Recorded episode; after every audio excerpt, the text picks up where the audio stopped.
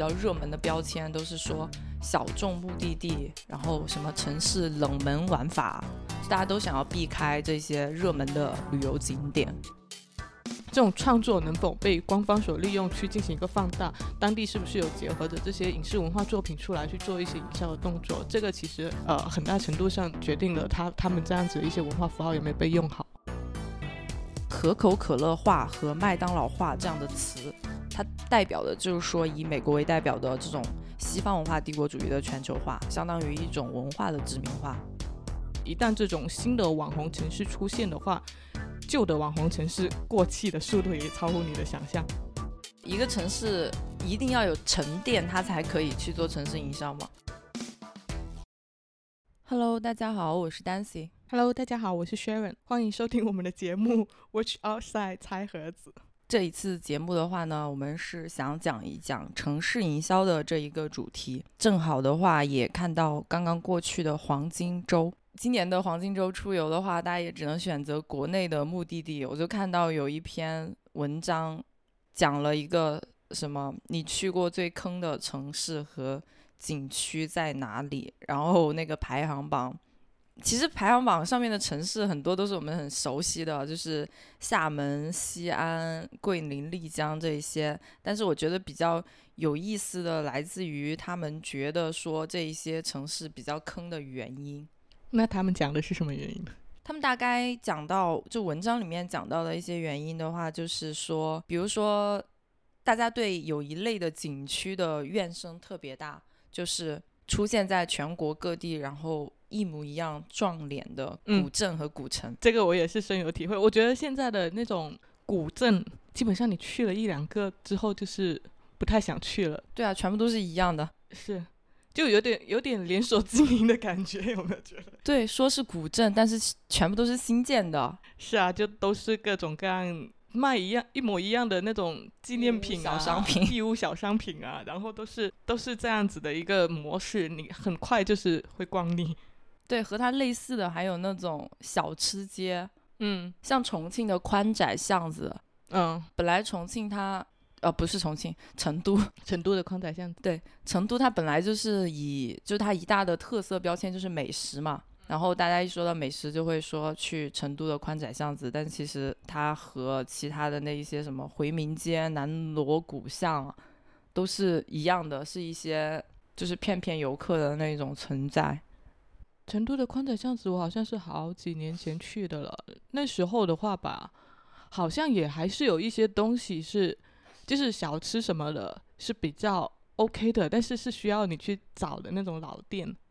但是现在的话，好像就基本上千篇一律，看起来好像没什么吸引力。嗯，应该是的。反正我前两年去到成都的时候，大家我特地去前做了一下功课嘛，我就是特地去吃东西的。对我当时也是特地去吃东西的，我在那里待了三天，什么都没做，就是吃。对，然后所有的推荐都是没有一个是提到宽窄巷子的，反而就全部都是说不要去宽窄巷子，然后推荐这条街那条街，就散落在城市四中的各种店。对我，我记得我当时去，好像是它附近吧，就是有一些老店那种会专门去找，但是就很少说在宽窄巷子那里有什么发掘到什么特别特别好吃的。嗯，反正这些问题都是一些同质化的问题嘛，就像就这两个，对，其实是一个很典型的问题了。除了大家都能看到这种古镇啊、古城啊，还有小吃街这种操作之外，像近期比较新起的一个新的城市同质化操作，就是搞市集嘛。一开始可能是一些比较有特色的一些复古市集之类的，但现在是。各个城市，甚至是一个城市的各个区，都开始搞他们的市集。但是那些市集的话，就是同质化非常的高。你说的这种市集是类似那种摆摊的？对，哦，地摊经济催生的。其实这种同质化的话，其实就是属于一种抹杀文化多样性的操作嘛。类似的还有像招牌统一啊这样子的一些操作。都是属于抹杀文化多样性的操作，会所以会导致大众的一些反感的情绪。那我其实觉得这一个的话，本质上和之前一个反对连锁品牌的这个思路是一样的。因为大家其实就是本身是比较喜欢具有丰富性和多样性的一个城市的嘛。嗯那像之前可口可乐和麦当劳这样的全球连锁品牌起来的时候，就遭受过一波反对。我们之前在文化反毒里面讲过嘛。嗯他们这样子的一个连锁店的兴起的话，其实是相当于一个全球城市的美国化，其实就是美国的一个文化输出，然后到了全球各地的城市，抹杀当地的一个城市的原有的特色。那当时还出现过像可口可乐化和麦当劳化这样的词，它代表的就是说以美国为代表的这种西方文化帝国主义的全球化，相当于一种文化的殖民化，所以是会引起当地城市本身的居民的一些反对的。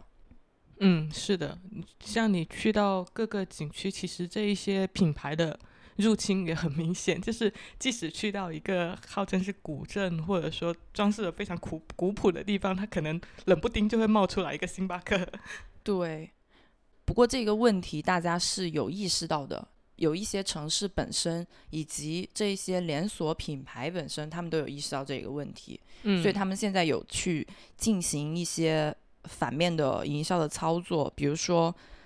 麦当劳的话，它在巴黎的一些店铺可能会把他们的那个 M 的那个招牌融入到巴黎原有的招牌当中，让它看起来没有那么突兀。还有像星巴克在沙面的那个星巴克，它是算是比较融入当地本身的环境的。这些是一些传统连锁品牌的适应化改造，然后还有一些品牌的话，他们是在一开始的时候，就是新兴的连锁品牌，他们在创立的时候就会有意识的避开这样一个问题。然后在这里的话，想提到的一个品牌的话，就是也是比较有名的一个品牌，就是 Ace Hotel。嗯好像也很多地方都有讲过吧，关于它具体的就不讲了。但是它最大的一个特点的话，就是从当地的城市文化当中去吸取设计的灵感，而且它的每一家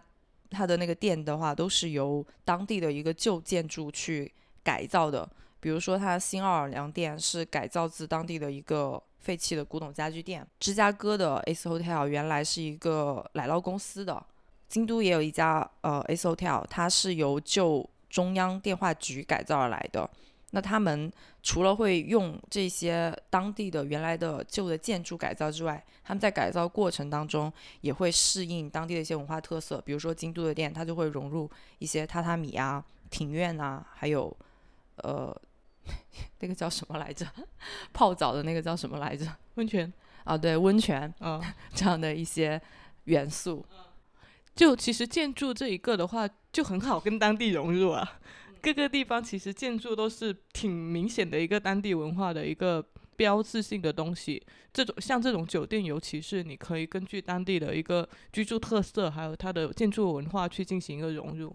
对，所以我觉得这样子的一个连锁品牌，它之所以，因为它现在很红，很红嘛，嗯之所以可以火起来的话，也是因为它能够去就支持文化多样性，然后反对同质化的这样一个操作是很好的。今年的话，我们两个都没有出，都都没有安排出游嘛。然后就我自己感觉啊，我好像就是觉得说，自自己对于那种陌生城市的向往，好像没有之前那么强烈了。我不知道你有没有这个这这种感觉？就我觉得在没还没去一座城市之前，然后就网上有铺天盖地的这种他者经验，然后我觉得在这个现象其实是还挺就是。消解一个种好奇心的，就好像已经被提前剧透了吗？对我回想一下，就是在那种你你你自身物质还相对比较匮乏的，就是你学生年代的话，你对于这种就是陌生目的地的向往可能会远胜于现在。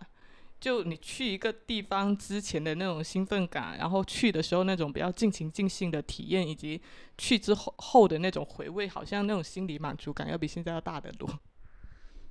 嗯。我感觉我每次旅游或者是去到一个新的城市，我的目的感都我的目的性非常的强。比如说去到成都，我就专门为了吃嘛。那吃这个事情你没有办法被剧透，嗯。然后还有就是，比如说我要去之前可以去国外的时候，我全部都是去都是那种度假式的旅游，就是我就挑一个，比如说海岛，然后就待在那个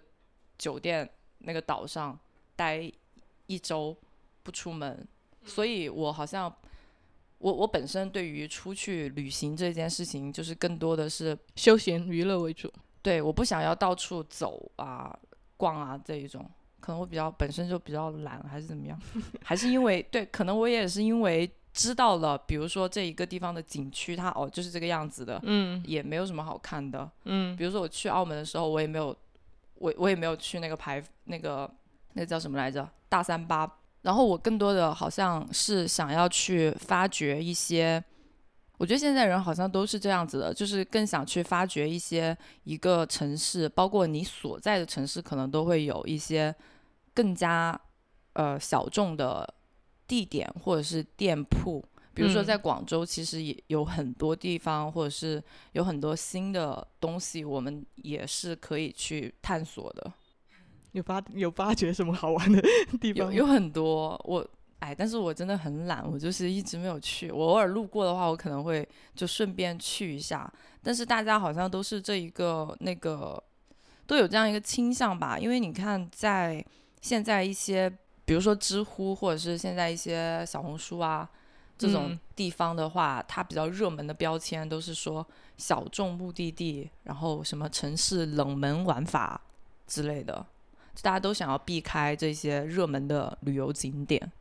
嗯所以就是当一个城市它自身作为一个企业或者是作为一个品牌去做营销的时候，我们把这种呃动作称之为城市营销嘛。对，其实这个概念的话，最最早的话是源于就是营销大师我们都非常熟悉的那个科特勒他的那个地方营销这一个概念嘛。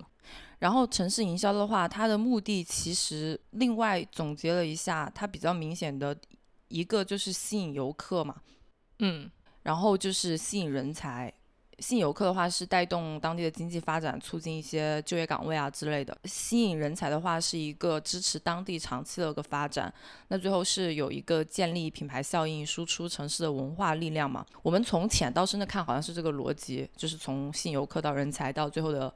形象建设。但是其实，如果你要去做城市营销这个动作的话，它应该是一个从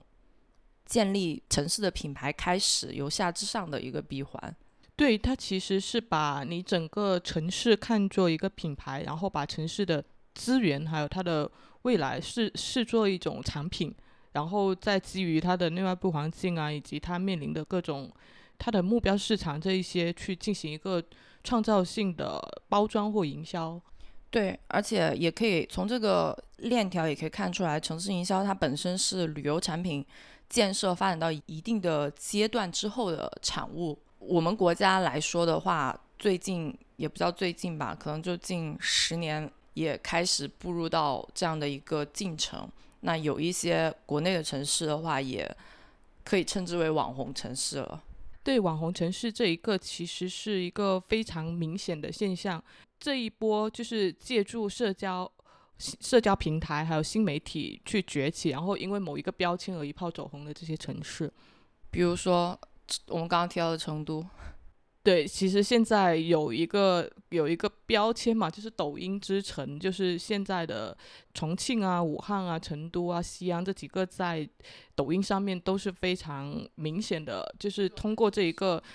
通过这个平台上面打造出来的一些网红城市。成都它可能是作为网红城市现在最典型的一个代表嘛。现在比较熟悉的可能是在抖音上面火起来的那个成都，但是成都它的城市营销历史其实非常早。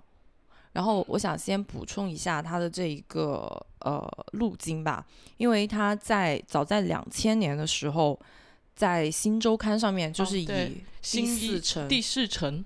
对，因为当时是北上广三个一线城市嘛，嗯，然后他就说是他是第四个准一线城市的这样子的一个称号，然后新周刊当时就以这一个第四城的标签，用四十页的篇幅去报道过成都。那那一期杂志的话，在成都当地就畅销，然后还引发了中国传媒圈的一一次成都热，然后就很多个报刊啊、杂志都去挖掘成都的文化素材之类的。那在当时成都其实就已经红过一次的。然后到零三年的时候，呃，他邀那个张艺谋拍摄了他们的城市形象宣传片。大家可能不知道这个宣传片，或者是忘记这个宣传片的内容，但是他在这个宣传片里面的那个 slogan 就是传承至今立起来的。那个 slogan 就是说，成都一座来了就不想离开的城市。嗯，然后呢，他成都他还很会。借势，因为在零六年的时候，超级女声是比较火的嘛。对，就超女的话也是带播了一一一次成火成都热，就当时，呃，李宇春是成都的吧？对，唐维维也是。对，就是这种娱乐经济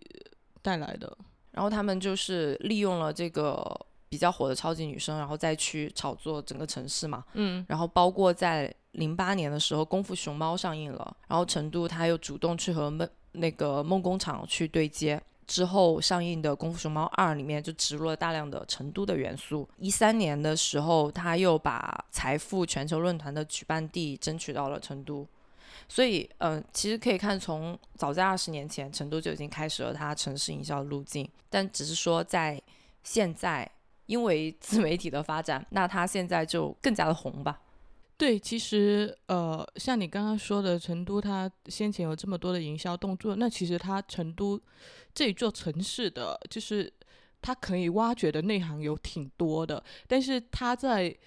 现在的这种社交媒体上面的，特别是抖音这个平台，它让大众所认知的那个点就是非常的扁平化。因为成都现在在抖音上面是非常火，就是因为太古里那个地方嘛，很多就是。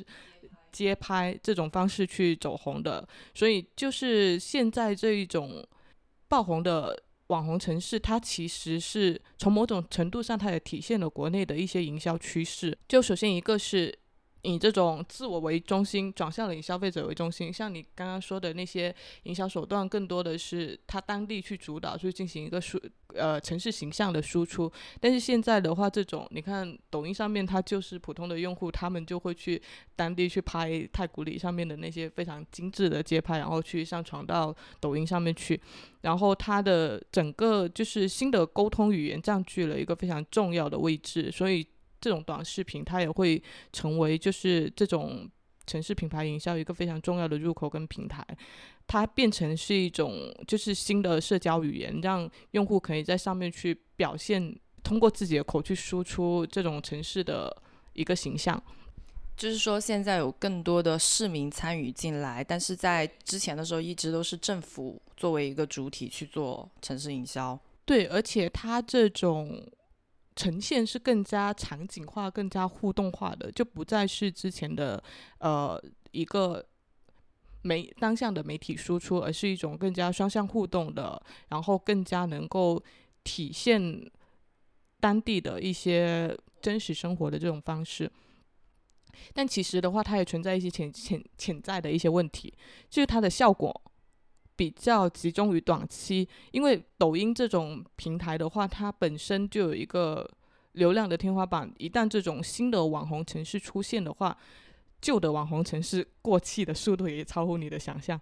就从去年的春节呃数据来看，重庆其实是打卡量最多的一个城市，然后西安跟成都都是紧随其。在在重庆之后的，但是从今年来的数据来看的话，这几个城市是有下滑的一个趋势的。下滑的趋势有没有可能也是因因为在这里我也想提另外一个潜在的原因，就是这些网红城市他们在营销上面发力这么猛，对吧？嗯，就会拉高大家的一个期待值。对，然后所以。所以之前刚刚开头说到那种觉得大家觉得去到坑爹也是还有一个原因就是觉得预期和现实不大符合嘛。对，就预期可能太高了，而且说实在的，你已经从抖音上面的各个短视频去看到，哎，它洪崖洞就是这个样子，而且非常就是用视频的形式去呈现出一个那么那么美的地方，但是你去到那里，可能真实的跟你想象的就会有很大的一个区别。而且，其实这种标签化的印象对城市建设是有一个反噬的问题的。就这种机制看上去的话，是更加呃容纳这种城市意象的表达系统，然后但是在在这种实际的运作过程中，生产出的却是一套就是比较同质化的城市想象。这种想象又是迅速的被当地的就是市场或者说城市推广营销者进去捕获，然后去打造或者说是固定，就是更加固化这座网红城市的一个卖点。我我想到一个问题，就是说，因因为其实成都的话，它它本身有很多的标签嘛，然后它的那些标签其实是他们的它的先天优势嘛。就是包括大熊猫啊，然后麻将啊、火锅什么的，这个是它本身就有的挖掘出来的。但是街拍的话，它是一个新的东西。那本身成都它如果是一直就是消耗它的这些先天优势的话，其实不足以支撑它长期的发展的嘛。那其实新鲜的素材补充进来本身是一件很好的事情，就像街拍，还有包括这两年的说唱，对吧？嗯，但是它。他去拿出来街拍这个元素去再营销，本身我觉得是应该的，但是他在营销的这一个问题就是在停留的很表面，对，就只是比如说我短视频网站上面本身就是好美女街拍、帅哥街拍，我重复营销还是美女街拍、帅帅哥街拍，对，这个就是当地的执政者他去再去利用这个这个标签去进行营销的时候，他其实是。强化了这个标签，而没有去挖掘更深的一个成这个标签的内涵的东西的。对你，比如说街拍这一个，它街拍只是一个表现，它背后代表的是这一个城市时尚的这一个趋势嘛？那他为什么不去挖掘一下成都这个城市它本身的一些时尚产业是怎么样的？那这一个其实是可以长期去发展的一个东西。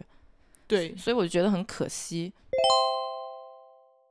IP 画家产品衍生这种模式，其实是城市营销里面挺就是挺经典的一个一个方式吧。但是我们国内几乎没有看到这种比较经典的。你可以看到日本的话，它就有很多这种。像日本的话，它现在是有四十七个县有这种就是 IP 吉祥物这样子的一个形象。呃，非常出名的就是熊本。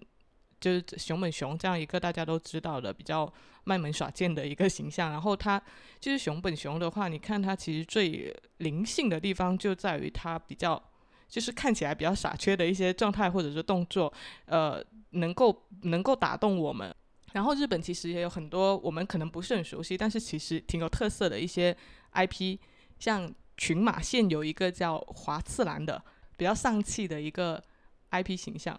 它是为了提升当地的一个香菇销量，然后被设计出来的形象。它就是一个蘑菇头，这个蘑菇头就特别丧。他就是说好要积极的推广这种香菇的销量，但是他总是一副无精打采、消极怠工，然后毫无干劲的一个表情。就据华次郎的，就是本人的说法，就是说他是被迫营业来帮忙提升这种香菇的销售的，所以他就就就是总是一副可有可无的那个态度。所以他这种。表情包就非常吻合，就普罗大众这种不想上班的心情，所以就被广泛的传播开了。嗯，日本它本身在这种 IP 的形象打造和内容创作上面就很有经验嘛，就有一个先天优势，所以他们在做不管是品牌也好，或者是给城市去做这种吉祥物的设定也好，就是持续性非常的强。对，而且它的这种。形象的设计是非常多元化的，就不是我们比较比较正正的正统的一个印象的输出。你看他的形象，有一些是话痨人设，有一些是戏精人设，有一些是很狂拽或者说很抓马的一个形象，甚至有一个是德川家康，就是这样子的一个 IP，他是把德川幕府的一个创建者，相当于我们现在把朱元璋设计成一个 Q 版的 I IP 形象这这样子的一个状态。像还有另外一个县的话，它的 IP 是一只大黄鸡，就也是傻乎乎的，是熊本熊的一个好姐妹这样子的一个设定，然后她也是圆滚圆滚滚的身材，总是容易被人欺负的这样子的一个形象，但。她身上的话，其实是有一些这个城市的一些代表元素的，像她头上戴的那个皇冠，其实是有地标意义的一座大桥的形状。然后她还有一个身上有一个钱包，是船形的，代表了当地的一造船业这样子的一个设计。他虽然身上有这这样子的一些城市元素的代表，但是他的设计者也没有没有说要一定让这个形象看起来很威武，还是看起来很傻傻的一个这样子的设定。那其实如果用广州来类比的话，我觉得广州的吉祥物应该是羊吧，羊城。对，是羊。然后我就觉得，相当于在一只比较傻缺的羊上 上面去放了一些广州塔啊，还有就是像广州的代表代表产业应该是外贸业，然后这样子的一些元素。这这样一套模式，可能放在我们国内的话，就会很难通过审核。这主要还是他的那个性格的设定比较难去，呃，接地气。诶，但其实我想到有另外一种方式，就你可以是一一只穿着拖鞋，然后带着一个公文包的这样子的一只社畜羊的形象，这样子我觉得挺合适的。但这样会不会有另外一个问题，就是会加剧外地人对广州的一个刻板印象？但是我觉得他这样子的人设是需要需要一个非常圆满的故事化去进行表达的，就不是不只是你这样子的一些形象。所以我们比较缺，其实我们比较缺少的就是他 IP 背后的故事啊。你像成都的熊猫，它熊猫都那么久了。说到广州的形象，我想起那个广州，它广州这整个城市的营销都比较佛系。因为大家对广州人的一个印象就是比较佛系嘛，好好像是说是你大家都是人字拖啊，然后低调啊，又可以吃大排档啊，对这种接地气的。对，广州的市民以及它的城市整体上感觉来说是一个比较有文化自信的一个氛围，所以好像说，那么广州人他不太在乎我的一个整体的城市营销是说得通的，但是。广州的政府也不怎么在乎哦，因为我看到在去年出的一个就是一九年度中国城市发展指数排名，就总排行榜里面，广州它已经排到第八位去了。但是广州这个地方还挺受人欢迎的，它的因为它是一个综合指数嘛。它会分很多个维度，就它在大家的关注度上面的话是比较靠前的。它主要比较弱的就是我们今天所讨论这一趴，就是品牌传播力的这个指数上面。然后在这个指数里面呢，又主要是政务新媒体传播指数分数低，然后拉低了它的整体的一个分数。就是所以我说它市民不怎么在乎，政府也不怎么在乎。对，就这种官方的输出实在是太少了。那像那个杭州、成都、重庆和深圳都是在广州的前面的，南京都在广州的前面。但其实像这一次国庆的话，它受欢迎的前几名的城市的话是有广州、广东的。但是在城市营销这个维度，广州就做的不怎么样了。嗯，你说回 IP 那一趴，突然被我看一下。但你看日本，它的它的这种形象 IP 形象的设计，它不仅仅代表了当地的一些文化。土场或者是风光，然后最重要的是，我觉得是他们是有灵魂的。就即使是这种原生的创造出来的 IP，它也是把它打造成一个就是能够让市民感受到的，有点像神灵那样子的的一个角色，在守护着当地的一些当地的这种居民的感觉。就我觉得是他的故事内涵被他挖掘的很好。成都这样子的一个熊猫元素，它其实目前的话已经开发出了上万个，就是这种版权作品。但是它的熊猫这样子的形象，你还是无法特别强烈的感受到它是有一个作为 IP 这样子的一个形象。就是大家对于熊猫的印象还是停留在那个外形上面。对，而且。它的产品外延其实还挺多的，他们有专门像熊猫屋这一种是专门制作销售熊猫创意产品的一个地方，然后也有一些熊猫的以熊猫的元素的一些艺术家联名作品啊什么的，而且像现在的熊猫，它在当地是有防御研究基地的。也加入了直播这样子的一种元素，去去去展现它的就是生活的熊猫这样子的一些日常，其实是有很多资源倾斜在打造这样子的一个 IP 形象的，但是它就是一个相对来说还是停留在大众的印象里是一个比较雾的，就是比较拟人的、没有灵魂这样子的一个形象，就它的人设不清晰。嗯，其实你说到资源倾斜的这一个问题。可能不过说到这个就有一点，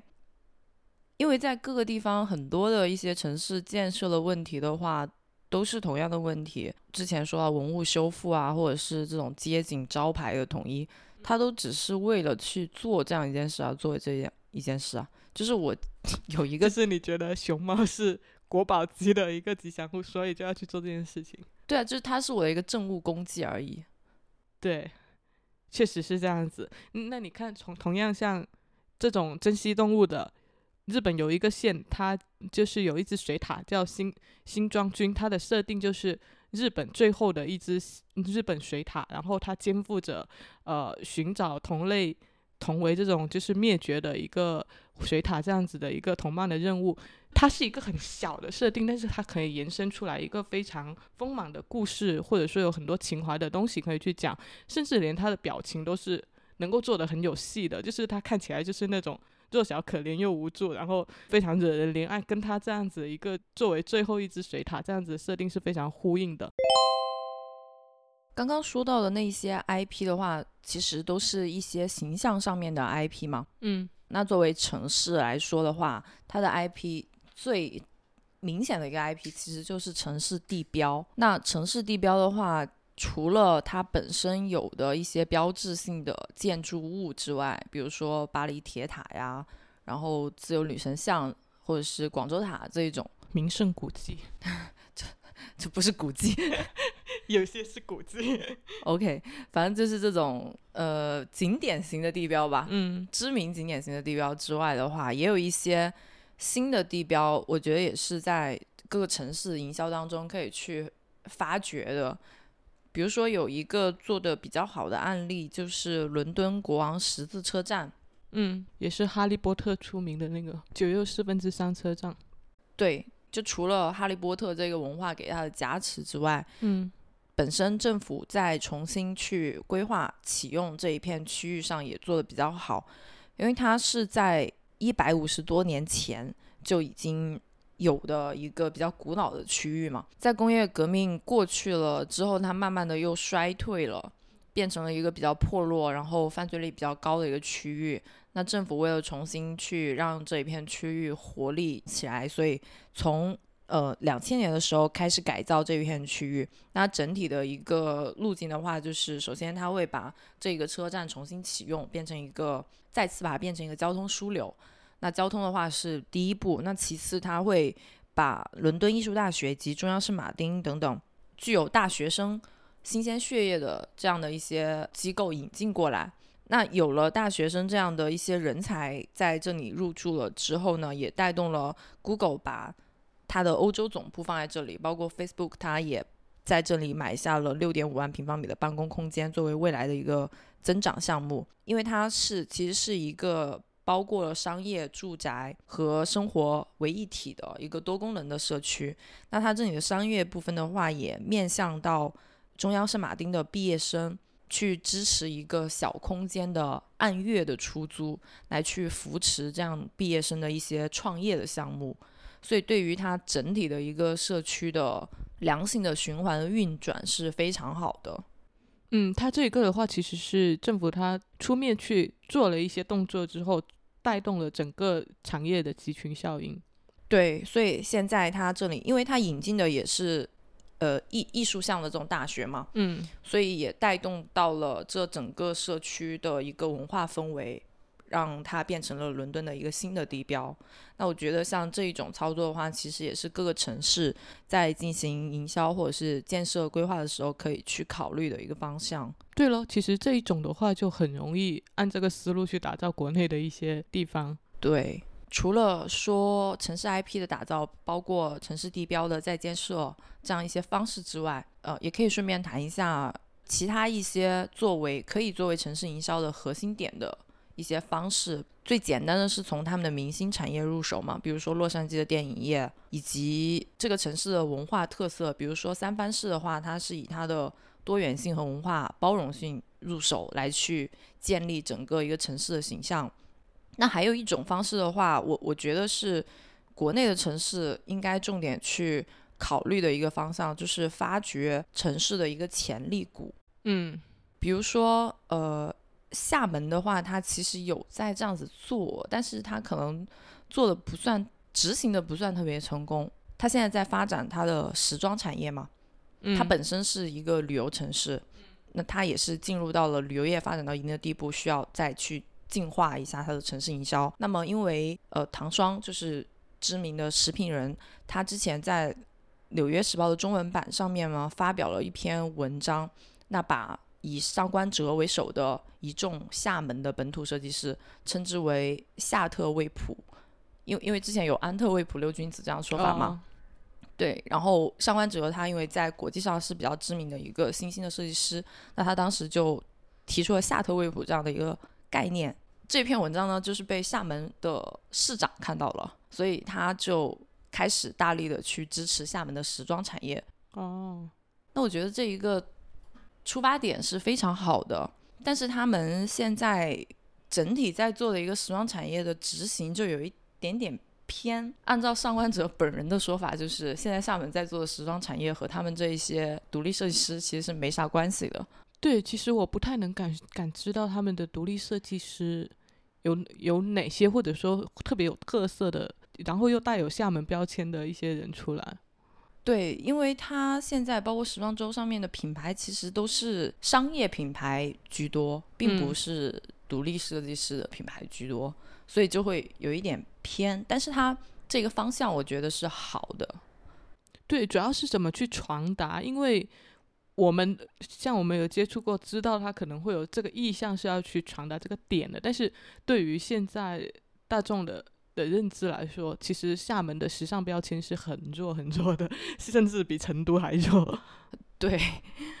去挖掘一个城市的就是文化的亮点跟多样性，其实。更多的是可以从自身的一些基因去找，包括当地的一些地方方言、地方美食，还有这块就是这座城市土壤上面创作的一些影视剧啊、文化这一样这样子的一些东西。其实当地政府都是可以从这一些入手去挖掘自己城市比较有特色的一些标签去进行传播的。像日本的话，有一个叫香川县的，它就是把这种美食符号做到极致。它当地最有特色的就是乌冬嘛。然后香川是日本最小的县了，它的面积好像说是只有一点八一点八平方千米，但是 对很小很小。但是据说它当在当地拥有三千多家乌冬店，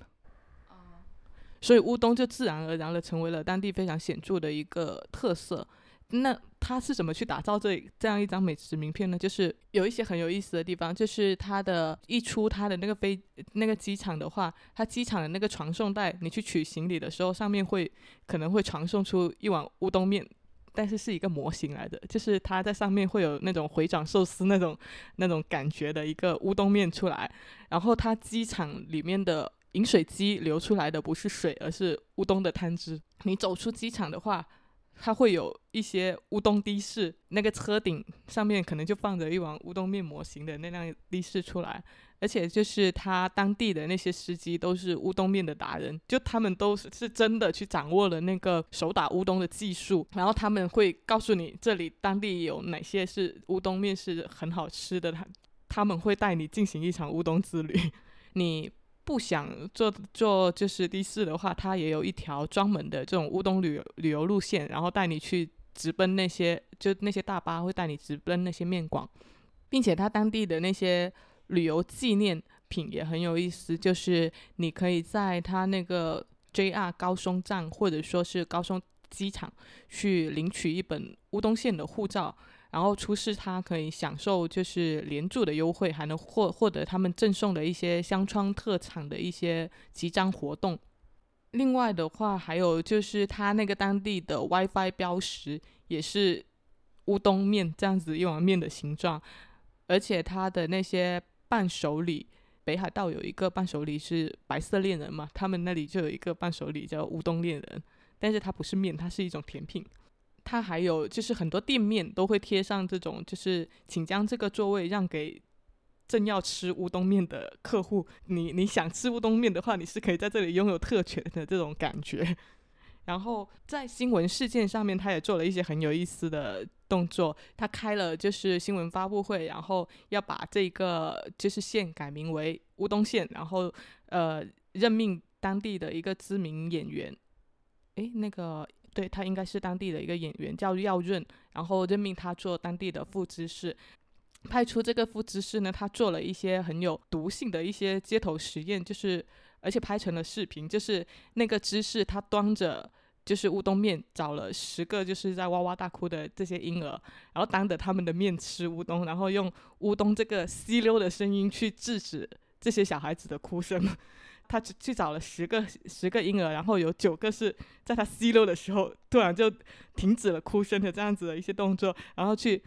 一本正经的给出科学依据，说是这吸溜的这个声音是非常接近母亲的子宫内的声音，然后就可以有效的制止婴儿的啼哭。就是这种有点无厘头的一些创意，但是就是看起来很有毒性。一个怪叔叔对着这婴儿吃面，然后这个婴儿就还真的是停止哭声的这样子的一些动作，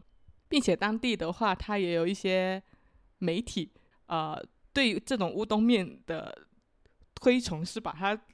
把它放在了一个至高无上的一个地位，就他当地在有一次就是全球的版，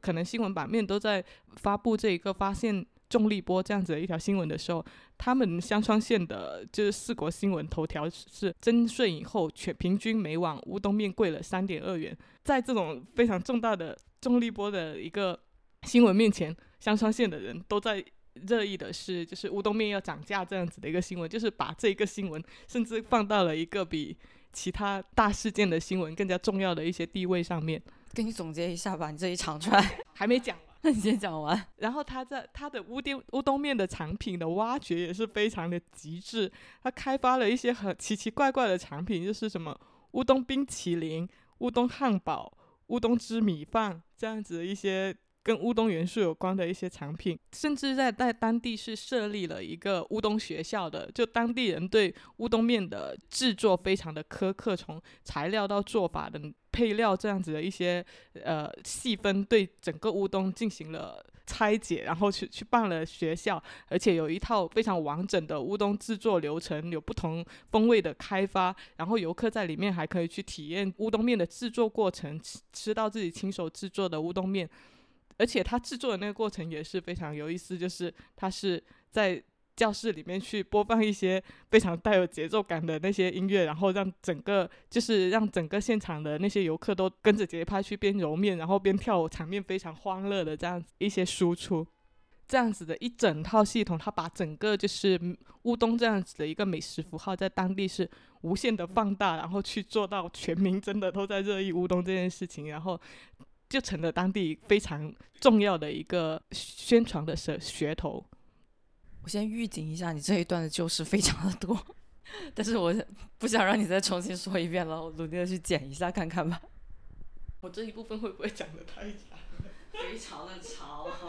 未 免也太细了吧？但是我又觉得整个系统下来是很很很有意思。OK，反正那它这一个线的话，其实整体的一个思路就是等于把整个线打造成了一个乌冬主题乐园的思路。对，他就真的是把这个符号用到了极致。但是我会觉得说，它这一种路线的话，就是这种非常非常极致的路线，可能真的也只是很适用于它这一种就整体产业很细分，然后面积也比较小的地方，很小的县。然后它也没有什么其他的东西要输出，那就是用一个标签把当地的符号充分放大。嗯，就是一个很单一化的路线，但是很极致，这也是一个不错的选择。但是我觉得它很多很有意思的创意是可以，就是给到其他城市去进行借鉴的。像我们的话，重庆的火锅，我觉得其实还有很多可以挖掘的地方。它，但是它现在的话，给人感觉还是挺单一的。其实，对他们其实可以搞一些什么火锅协会、火锅联盟、火锅比赛啊，噼里啪啦的。对啊，就是可以把吃火锅这件事情更加 认真的去对待。我就是觉得日本，它有时候真的是把一些很小的东西。然后非常认真的去对对待，把它做到极致，它真的就是一个噱头了。嗯，这是日本做传播营销的一贯的思路。是。那如果是像这种，它呃，就是它本身是有一些素材可以挖掘的这些地方。那如果是 完全没有素材可以挖掘的地方，就是说一个城市一定要有沉沉淀，它才可以去做城市营销吗？比如说深圳。它就是一个 完全的一个新的，对，说但是新也可以成为一个标签，如果你是一个没有说太悠久的一些历史文化或者说历史沉淀的，你就可能很好的用新这样创新这样子的一个点去做一些其他城市所没有办法做的一些创新的动作。嗯，这是一张白纸，更加有发挥空间。对呀、深圳的话，它嗯，因为我们说到城市营销的话，可能会有品牌和产品两个层面嘛。那品牌就是它的一个形象嘛。嗯深圳在形象这一个层面是还是做的挺好的，因为特别是他那一句“来了了就是是深圳圳人”，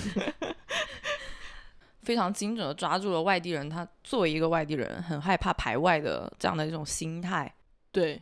但是他就它目前更多的是在于吸引人才的这个层面咯。比如说，它如果是作为一个旅游城市的话，它的产品其实是非常的缺失的。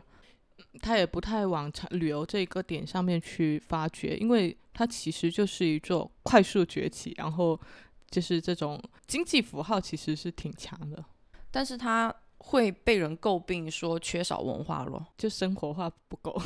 对啊，现在广东省的话，大家不是都是会有一个段子嘛？那有人去到深圳找深圳人玩的话，问他的那个安排，就是说，哦、今天我们去广州喝早茶，明天我们去佛山干嘛干嘛，后天去香港干嘛干嘛，意思就是说，深圳这只是一个住的地方。我这里没有生活，我这里就只有奋斗。对，这也是一个 bug 吧。但是文化就是从零开始做的很好的一个例子的话，其实日本的濑户内海的话是做的非常成功的。嗯它的一个发展路径的话，就是因为它这里曾经是它日本的一个工业聚集地嘛，经济因为工业得到了发展，但是带来了环境上的副作用，年轻人的话都外出去寻找一些工作机会，让这里的老龄化比较严重，也是像之前说的伦敦十字车站一样，一度成为一个遗弃的地方。嗯被遗弃的地方。从九十年代起的话，服务财团的总裁的话就买下了直岛的上面一片土地，然后把这一个工业岛想要改造成艺术岛。那在这几十年间的话呢，他们邀请了像建筑大师安藤忠雄啊，还有包括草间弥生等等这样一些知名的艺术家上来去，就真的把直岛做成了一个充满了美术馆和公共建筑的这样一个艺术氛围非常浓厚的岛屿，而且它的这个改造成功也被推广到了就是濑户内海其他的附近的岛屿，包括丰岛啊、小豆岛等等。那现在的话，濑户内海它就已经逐渐成为了日本非常重要的一个艺术中心了。嗯大家去日本旅游的时候，也会就是所谓的跳岛游嘛，就是在濑户内海上面。包括他从一零年开始也做了三年一届的濑户内海国际艺术季。濑户内海它本身的话，就是一从零开始用文化来改造一个区域非常成功的一个例子。补充一句，我标准发音一段：濑户内海。不要纠结这个。反正大家知道我在说什么就好了。好难啊，这个发音。另外还有一个点的话，就是这种名人效应，其实也是发掘城市 IP 挺常用的一个方法，就是就是利用城市的一些名人，然后将他的形象跟当地结合起来，然后去呃创造出符合整个城市基因的这样子的一些 IP。例如像巴塞罗那的话，它更让让大家熟知的就是高迪之城这样子的一个标签，它它是它的优势是高迪为当地就是留下了很丰富的一些建筑艺术，作作为当地的一个城市文化资产这样子的一种方式。我在想，其实海丰它也可以把五条人打造为当地的一个标签，因为它毕竟是一个很小的地方，然后因为五条人这样子的一个名人效应，它现现在其实是对当地有稍微的一些带动，因为有很多人也会因为五条人的去当地探访的一个就是想法，那其实当地是可以抓住这样子的一个契机去发展一下当地的一些文化，或者说整个城市的形象。对，而且非常好的就是五条人他自己本身也是很注重和海风的一个互动的，就是包括他们会回海风开音乐会、跨年音乐会这样的一些举动。对啊，就是这一些其实是很好的结合起来的，但不是说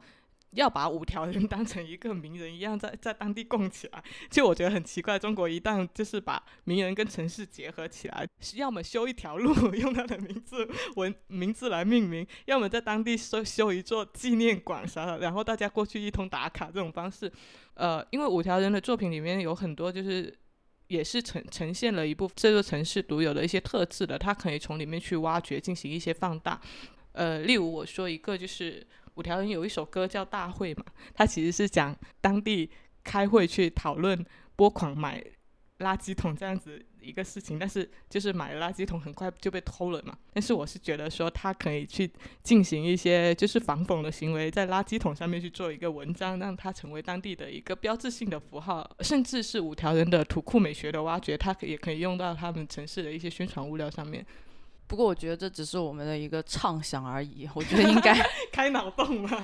应该不可能会被执行，因为实际上在城市的营销当中，它受到了太多因素的制约。首先，你这个政府有没有这样的意识？你有没有这样的接受度？而且，五条人他本身的一个意向是比较反叛的，对，比较反叛的。像我刚刚说的那那种方式，他的那首歌里面的那些因素去挖掘，他需要有一个非常。强大的意思，你才能够去把它进行一个反讽这样子的一些 作品一一个标志来打造。当然，现在是不具备有这种基因的了。对，而且如果他真的这样做的时候，是不是会成为一个更加具有讽刺意味的一个图像？我是觉得，如果他能这样这么做的话，我会很佩服的。勇气可嘉是吧？对。那最后想讲的一个点的话，就是我觉得说，在城市营销当中的话。政府或者是官方，它的这样一个角色，并不是营销的主角，它只能够，它更多的应该起到的是一个引导的作用，而参与到城市营销中的主角，应该是当地的企业，然后私人机构，以及更多的是市民。那比如说在纽约的商英报纸的话，它是有。做过一个纽约声音的活动，其实就是一个放大 UGC 内容的活动。他们会鼓励纽约市的居民去提交他们所看到或者所听到的关于纽约这个城市的一些趣闻。乡音这个报纸呢，就通过自身的各个媒体的渠道去刊登这些故事，而且它不仅仅是就只是登出来，它会联合艺术家去合作，从这些故事当中去摘取灵感进行再创作。比如说，他们会和 Art Directors Club 合作，邀请他们其中的创意人员进行漫画创作，或者是更加完善的音乐啊、舞台剧等等这样一些形式，就很立体又丰富的去展现纽约的一个真实的生活状态。嗯，这种的话其实有挺多的，像之前伦敦的话，它有一个景点也是面向就是全部的市民去进行一个名字的征集，用这种方式去卷入当地的一些参与。呃，这一个是就是直接去带动当地居民的一个参与嘛，还有一些的话是善于放大民间的力量，比如说阿姆斯特丹，他在零九年的时候有一段名为《真实的阿姆斯特丹》的视频，在 YouTube 上面就被流传的很广。那这一段视频的话是由阿姆斯特丹的两个市民去制作的，他制作的目的是在于为了回击。美国有一个脱口秀节目对于阿姆斯特丹的评价，因为阿姆斯特丹它本身作为一个成功的城市营销的典范，得到了很好的一个结果嘛。那么这一个脱口秀节目的主持人的话呢，就去抨击阿姆斯特丹，说觉得它是一个堕落和犯罪的污水坑、毒品泛滥的温床等等。那么这两个视频的话，就为了反击他的这个评价，去制作了一个专门的网站。然后去展示真实的阿姆斯特丹丰富的立体的一个生活。这个这个视频它流传起来的时候，阿姆斯特丹它的一个城市营销的机构哦，对，在这里提一下，阿姆斯特丹它是有一个专门的做城市营销的机构，就是它是由政府和企业这些公共和私有部分共同联合起来的一个平台。那这这一个机构它的任务就是来推广城市形象的。那么这个机构。他立刻就意识到这一段生活化的视频是一个吸引游客关注和消除大家对于城市就阿姆斯特丹城市成见的一个非常好的内容素材。嗯，然后他们就去在城市品牌营销当中去放大市民制作的这两段视频。对了，其实民间视角是更有力量的，因为它本来就是跟生活会更联系的更加紧密的。它的这些素材是很好的，可以成为当地就是去进行传播的一些素材。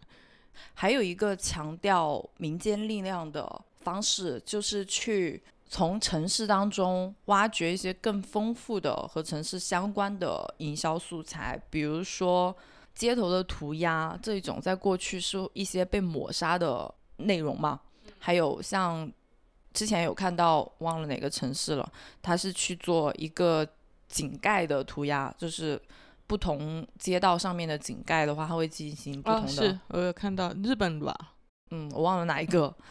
日本说到日本的话，它也有一个很好的营销素材，好像之前也火到国内的，就是某个地铁站站门口有一排小鸟的雕塑，小雕塑。哦，好像有看过。对，就是附近住在附近一个呃老奶奶，她就几十年如一日的去给这些小鸟织毛衣、织帽子什么的，每天给他们更换。那这个就是一些很很好的民间的素材。对啊，